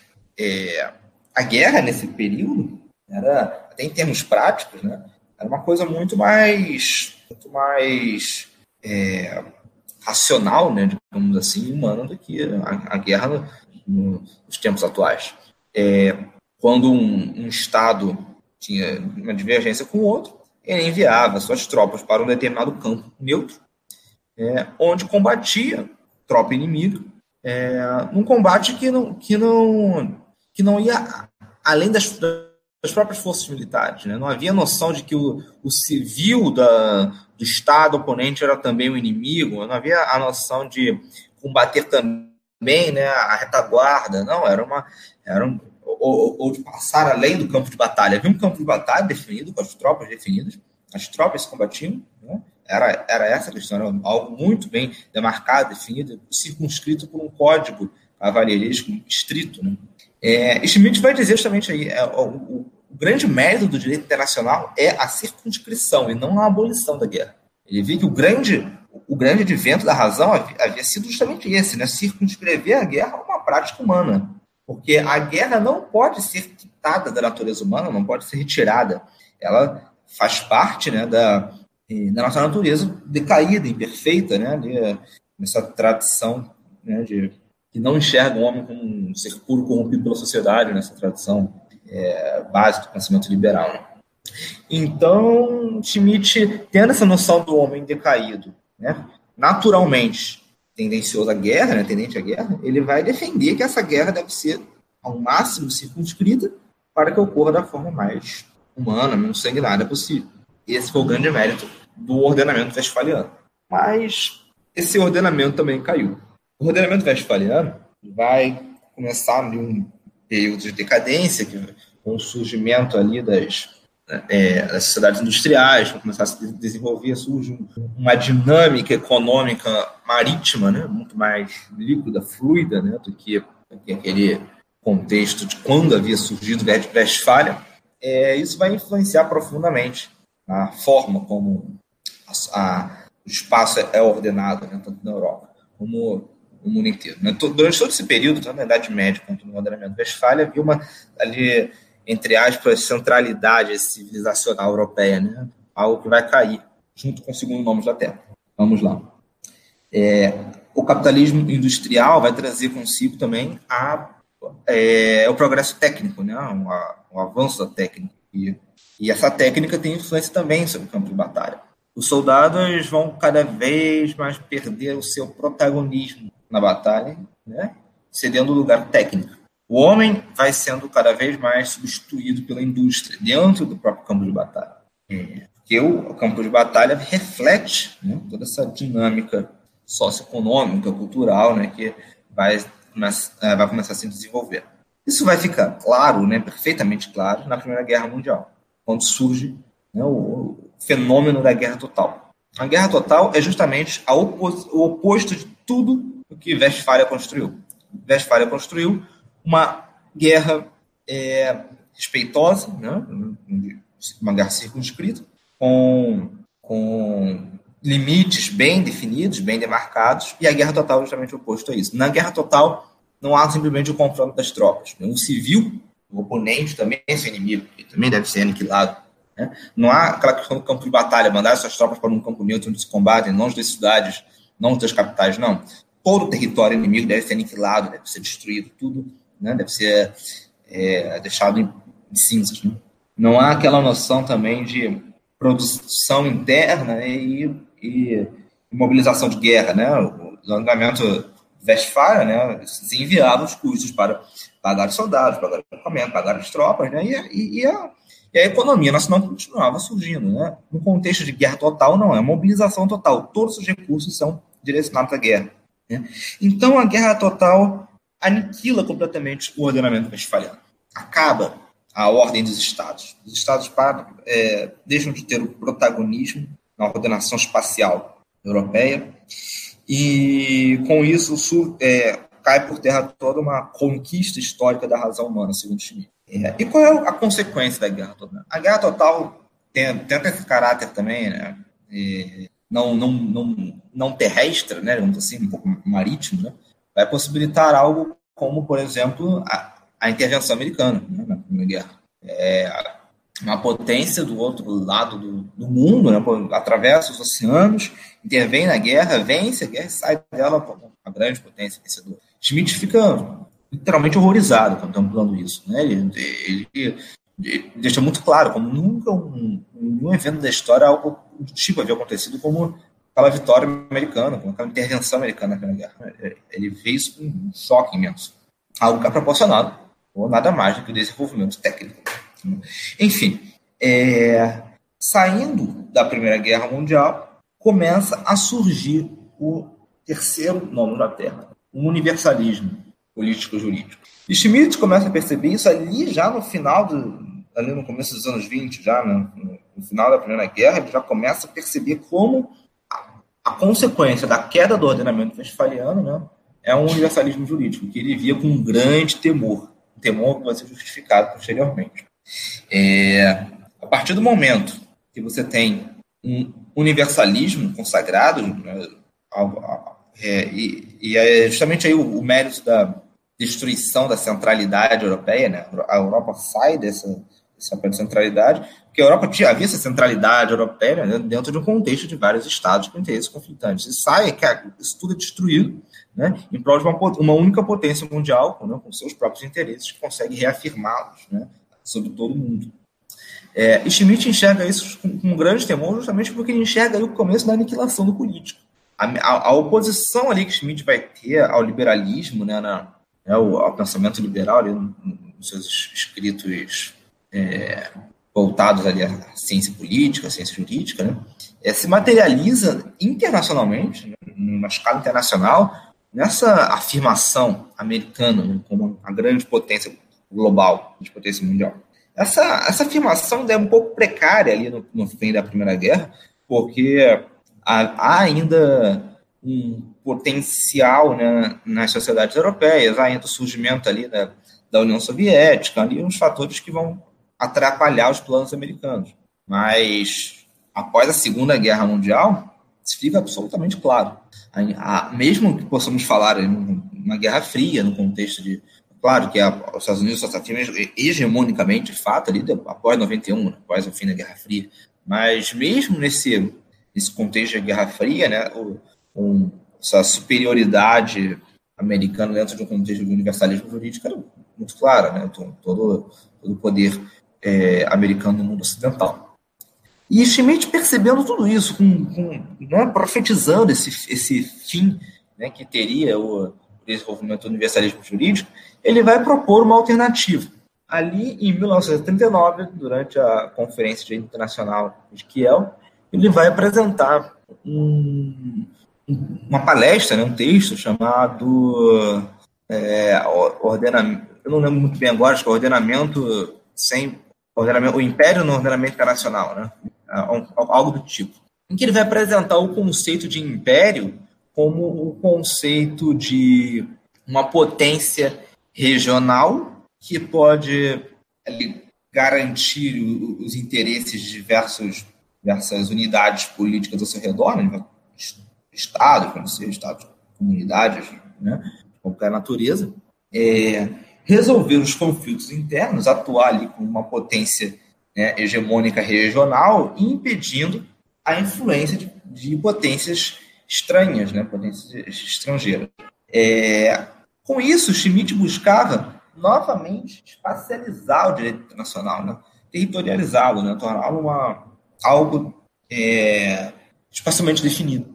Porque o universalismo jurídico levaria ao fim, né, a aniquilação completa da, da, do caráter espacial do, do direito. Né? Seria algo completamente global, marítimo. Então, ele vai propor esse, esse conceito de impérios regionais, né? uma divisão né, do mundo em diversos impérios regionais e garantam seus interesses é, regionais, interesses seu, das unidades políticas ao seu redor, e protejam essas mesmas unidades políticas né, da interferência de outras potências. É, esse, esse plano de construção de um império ali no espaço europeu é o que Schmidt queria para a Alemanha. Né? O, o objetivo dele, o projeto dele era a construção de um Reich alemão que afirmasse os interesses daquelas, de todas as unidades políticas europeias. Né? é, fossem ali periféricas à Alemanha, né? em detrimento dos, dos interesses externos americanos, né? soviéticos, qualquer outra potência quisesse interferir naquele, naquele grande espaço.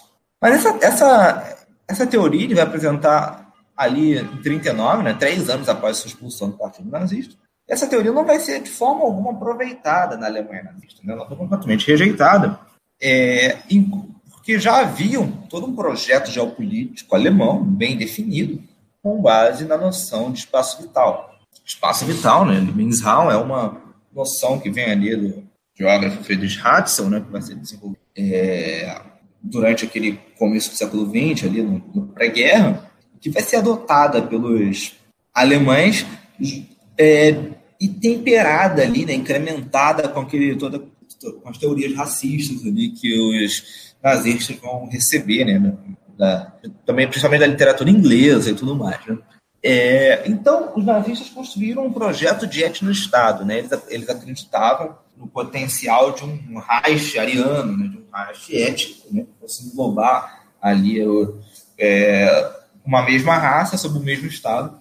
E esse Estado, né, dessa raça, tem o direito de é, se expandir, é, conquistando os territórios de Estados tecnicamente inferiores, né, de Estados mais fracos, é, englobar ali, tomar os recursos desses, desses territórios conquistados para a sobrevivência do seu próprio povo. É aquela noção que vai enxergar né, o Estado como um organismo vivo, tem um direito ali de buscar a sua sobrevivência.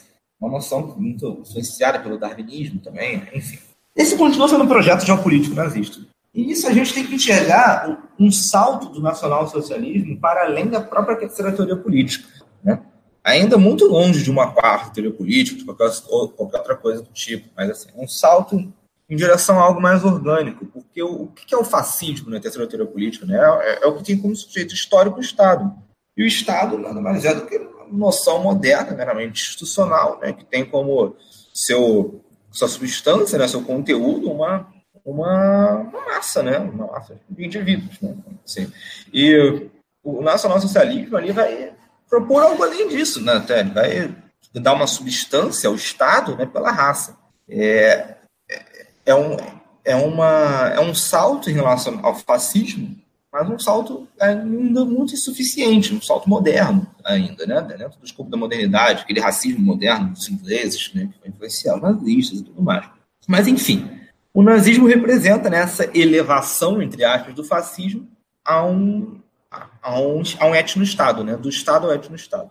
O Schmitt não, não estava propondo um etno-estado. É, ele estava propondo um império, um império que pode englobar ali, diversas raças, diversos estados né, sob, seu, sob tutela. Né? O império é algo muito além de um, de um estado. Né? O, o, projeto de Schmitt era muito mais audacioso, muito mais né, é, ambicioso do que, do que os nazistas estavam projetando.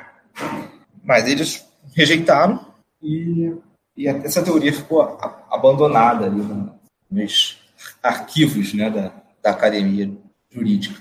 E ela só ela não foi revisitada nem pelo próprio Schmidt. Schmidt não retomou a ideia de grandes espaços ali no pós-guerra.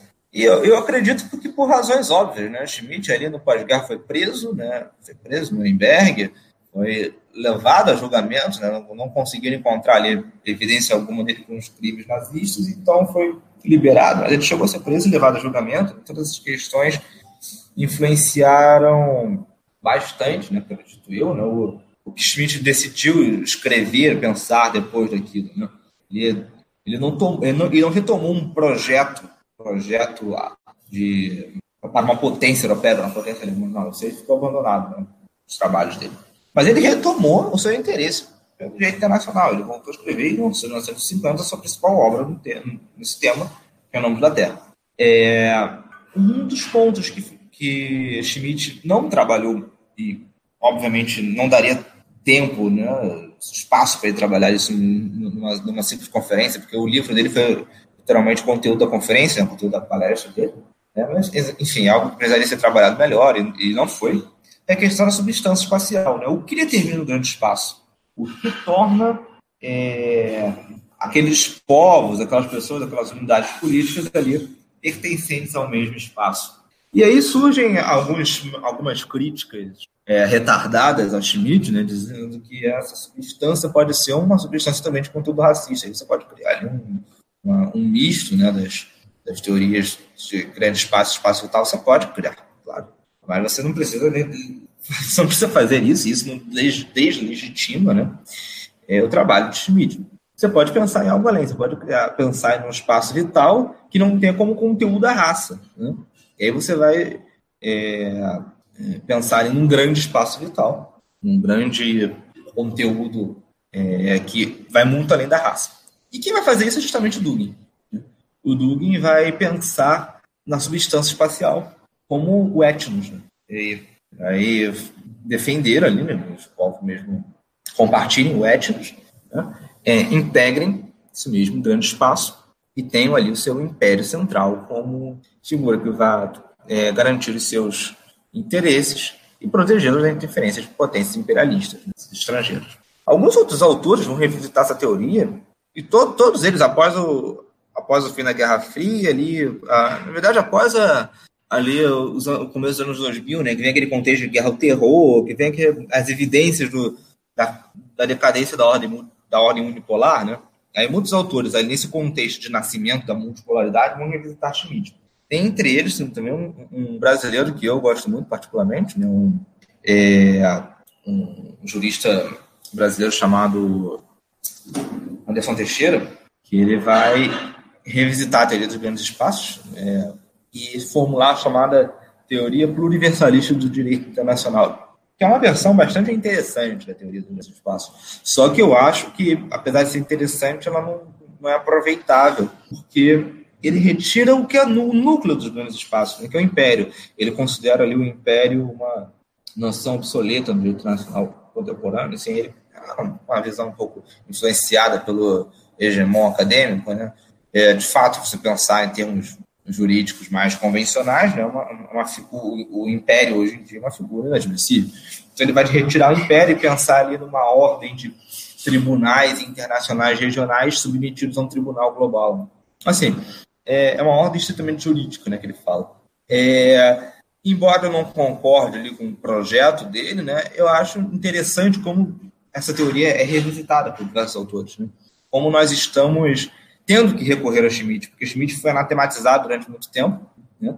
mas todas as suas profecias em relação ao futuro universalismo jurídico se cumpriram. É, e agora começa a ruir essa ordem universalista, essa ordem unipolar, começa a ter evidências do surgimento de, uma, de um mundo mais policêntrico, e não há nenhum, pro, e não há nenhum projeto teórico né, que vá dar suporte, né, substância a esse, a esse mundo que está surgindo. E aí nós temos Schmidt e como grandes é, suportes teóricos para um mundo multipolar. Schmidt é, tinha como seu principal temor justamente a aniquilação do político a nível internacional. O que aconteceria a nível é, nacional, né, de se poder é, acabar com uma, com uma relação política, né, acontece a nível internacional a partir do momento em que só uma potência. Se só uma potência, não há amigo inimigo. Né? Há uma potência, essa potência afirma seus interesses que se passam a se confundir com a própria realidade. Então, é, se naturaliza. Né? Então, fora que essa potência firma, não é sequer humano. Isso vai ficar evidente ali no pós-Segunda Guerra Mundial, com a ideologia dos direitos humanos sendo afirmada ali como algo natural, universal e é, irrenunciável, né? e que tem ali no Ocidente os seus defensores, né? O Ocidente ali como todos os direitos humanos, né? ele tem a obrigação de protegê-los em qualquer planeta contra qualquer povo, qualquer estado.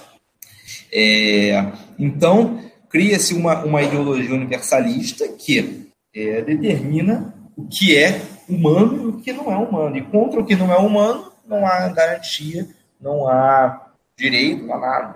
É, é guerra total. É, e aí nós retornamos ao que Schmidt disse. O grande mérito do direito internacional não é a abolição, mas a circunscrição da guerra.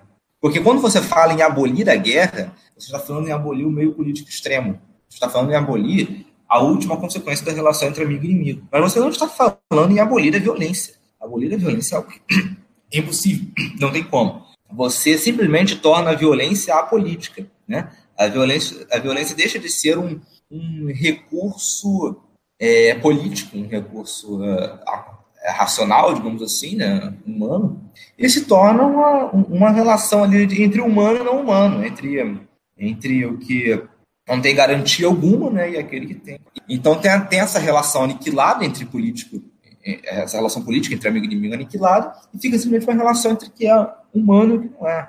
Contra o que não é humano, tudo permitido. Então, é, a guerra não é abolida. O que é, abolido, o que, o que é, é desculpa, a guerra como meio político extremo né, é, é extinta, né, abolida, de fato. Mas a, a, violência não, a violência é maximizada. Tá? Ah, se você vê, ele contempla isso ali no, com o advento das intervenções humanitárias que, e, que vão elevar a, a, violência contra os não humanos, né, contra os que estão fora do, do nomos global, a, a níveis extremos. Então, como, como é, projeto alternativo a tudo isso, surge um projeto de, de grandes espaços, né? um mundo policêntrico, um mundo multipolar. A multipolaridade, que o Dugin fala, né? é uma versão atualizada do, da, da, teoria do mundo, do mundo multipolar, né? e, é just, e, essa teoria é justamente o salto né? o definitivo de uma terceira teoria política para uma quarta. Né? Ela deixa de ser algo estatal para tornar algo imperial, algo de fato multipolar. Dugin vai propor né? uma, uma versão atualizada da teoria dos grandes espaços, que vai servir como suporte teórico né, para, para a instauração de uma ordem multipolar como alternativa a essa decadente unipolaridade ocidental.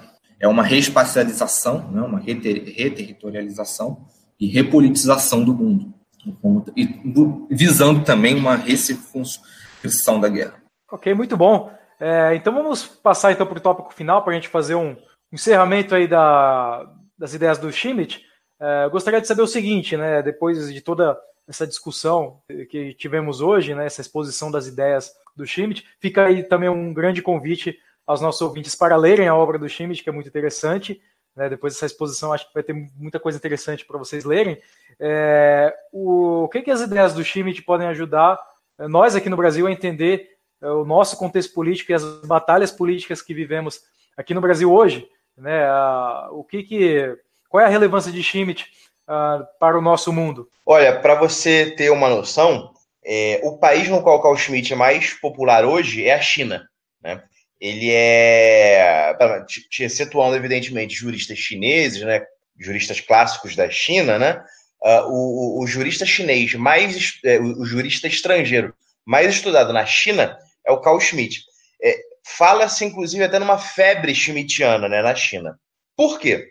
Porque o, o, o Carl Schmitt teve a genialidade de perceber os limites do normativismo jurídico, né, do positivismo jurídico, da crença no rule of law, na crença ali uh, de que o ordenamento jurídico, o sistema de normas, basta por si mesmo para resolver tudo que é problema.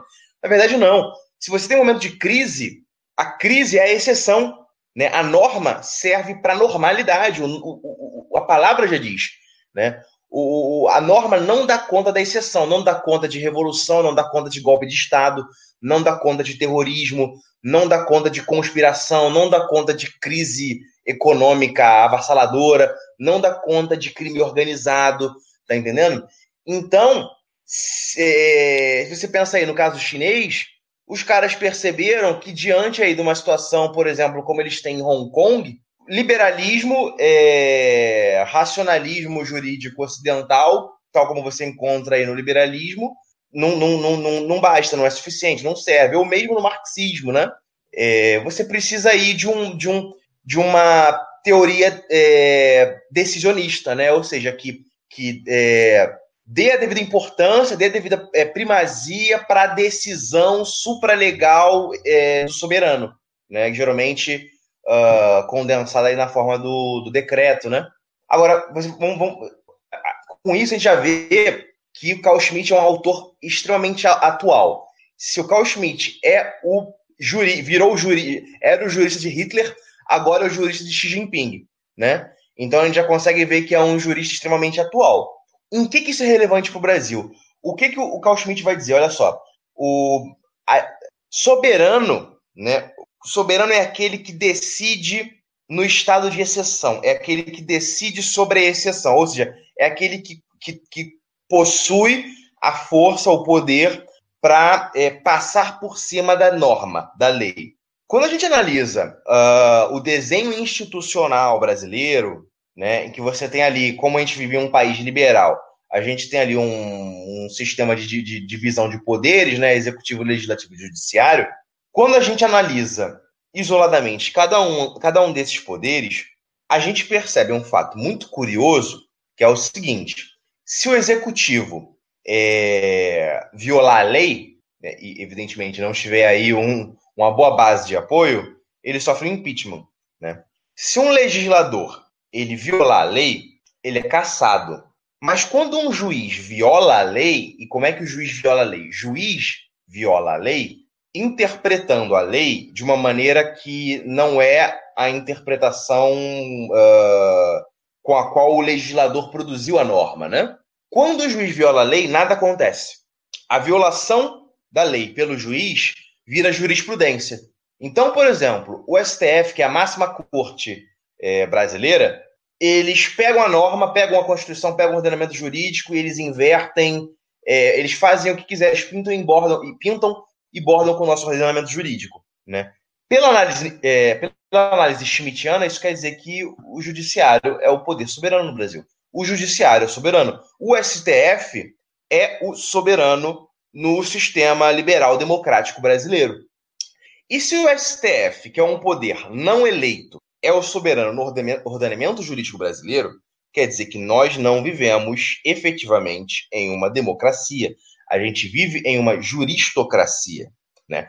Se, por exemplo, a gente elege um executivo que não pode violar a lei ou interpretar a lei de uma outra forma, mas o judiciário, que é um poder não eleito, pode fazer isso, então a gente vive em um sistema que não é efetivamente democrático. As eleições são uma farsa, são uma fachada, são mera formalidade, elegem meramente gestores, e o soberano, o verdadeiro governante, é o, é o Supremo Tribunal Federal. Né? E isso é uma situação extremamente perigosa, né? porque o nosso STF, o nosso soberano, no caso, ele é um, é, é um poder ocupado por personagens com ideias essencialmente liberais e fundamentalmente estrangeiras. Então, para não ficar enrolando aqui muito, né, o que eu vou dizer é o seguinte: o Brasil precisa, schmittianamente, de uma democracia plebiscitária, ou seja, um, um, um ditador, falo com todas as um, um ditador democrático, ou seja, posto no seu cargo, na sua cadeira, por aclamação popular, que feche o, o STF, né? Ou, em outros termos, em termos mais aceitáveis, que reforme a Suprema Corte, para que a Suprema Corte é, é, pare de ter essa, essas atribuições, essas prerrogativas que não são as atribuições e prerrogativas de uma corte constitucional. Né? Então é basicamente isso. Com a análise schmittiana, a gente consegue perceber a crise institucional na qual nos encontramos. Né? Sem Schmitt, a gente não consegue perceber isso. E sem Schmitt, a gente não consegue solucionar isso. Tal como os romanos, antigamente, a gente precisa de um tribuno da plebe, de um, de, de um ditador para salvar a república. Então, é basicamente essa minha mensagem, essa é a importância de Carl Schmitt. Estudem Carl Schmitt, e é isso aí. É, a real foi dada. Camarada Júlio César, estamos com você. Muito bom. E Leiros, suas palavras finais aqui, o que você acha da relevância das ideias de Schmidt para o Brasil hoje? Exatamente, todas as palavras do camarada Machado, eu faço de todas elas. É, e acrescentando também que foi meu foco na apresentação, na questão internacional, é, uma projeção geopolítica brasileira, né, baseada numa teoria dos grandes espaços, né? enxergar o Brasil como um império regional, né? que tem como sua missão, né? seu, seu destino, missão, né? é garantir os interesses de toda sua, de todo o seu todo seu espaço, né? de toda a sua região, é, proteger os povos dessa região contra a interferência de outros impérios, de potências externas, é, e criar nisso né, a, sua, a sua projeção de poder. Né? Nós temos a capacidade é, e os recursos necessários a fazer do Brasil um grande império latino-americano, sul-americano, né? criar uma, uma pátria grande, né? que é a materialização né, do, da teoria internacionalista schmittiana na nossa realidade, é, nosso contexto aqui, latino, né, brasileiro, latino, sul-americano. Então devemos pensar Schmitt é, internamente, né, no sentido de salvar a nossa república, né, de, como o Machado falou, é, e pensar Schmidt internacionalmente para o Brasil, no sentido fazer da, fazer da nossa república né, da, o grande império latino que almejamos. Isso aí, camaradas, muito bom. Agradeço imensamente a presença de vocês hoje na nossa conversa. Agradeço aos nossos queridos ouvintes que acompanharam a gente até o fim do episódio. Compartilhe o episódio depois aí com seus amigos, seus camaradas, seus colegas também e também com seus inimigos, por que não, né? Ah, aqui somos timitianos, delimitamos bem a linha entre amigo e inimigo, mas compartilhe com seus inimigos também. E não esqueçam, clique na descrição do vídeo, uh, entre no Patreon, faça uma doação para a gente e também acompanhe a gente no Spotify. Para quem não é, se sente muita vontade com o formato do YouTube, temos os nossos episódios mais antigos no Spotify, tá? Apenas os mais antigos. E é isso aí, compartilhem o nosso podcast, continue acompanhando, sugiram temas, deixem seus comentários sobre a obra de Schmidt, se vocês já leram, e deixem outros comentários aí que vocês acharem pertinentes. Então, camaradas, é, muito obrigado. Esse foi o Pisando em Brasa, o podcast que é a alegria da dissidência brasileira. Nos vemos na próxima.